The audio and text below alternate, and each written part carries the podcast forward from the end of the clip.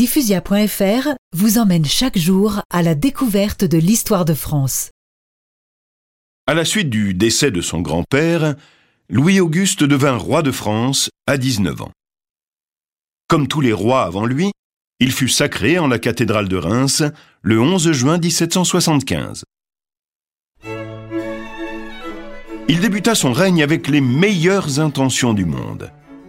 Il voulait réaliser les réformes que tout le monde réclamait à la suite des grands écrivains du temps, Voltaire et Rousseau.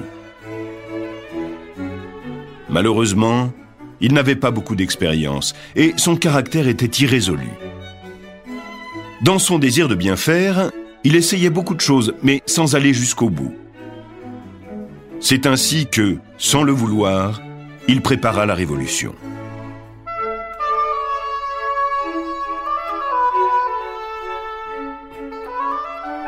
Pourtant, Louis XVI avait beaucoup de bonté. Il choisit d'abord pour ministre Turgot, que tout le monde réclamait. Il cherchait les moyens de rendre le peuple heureux,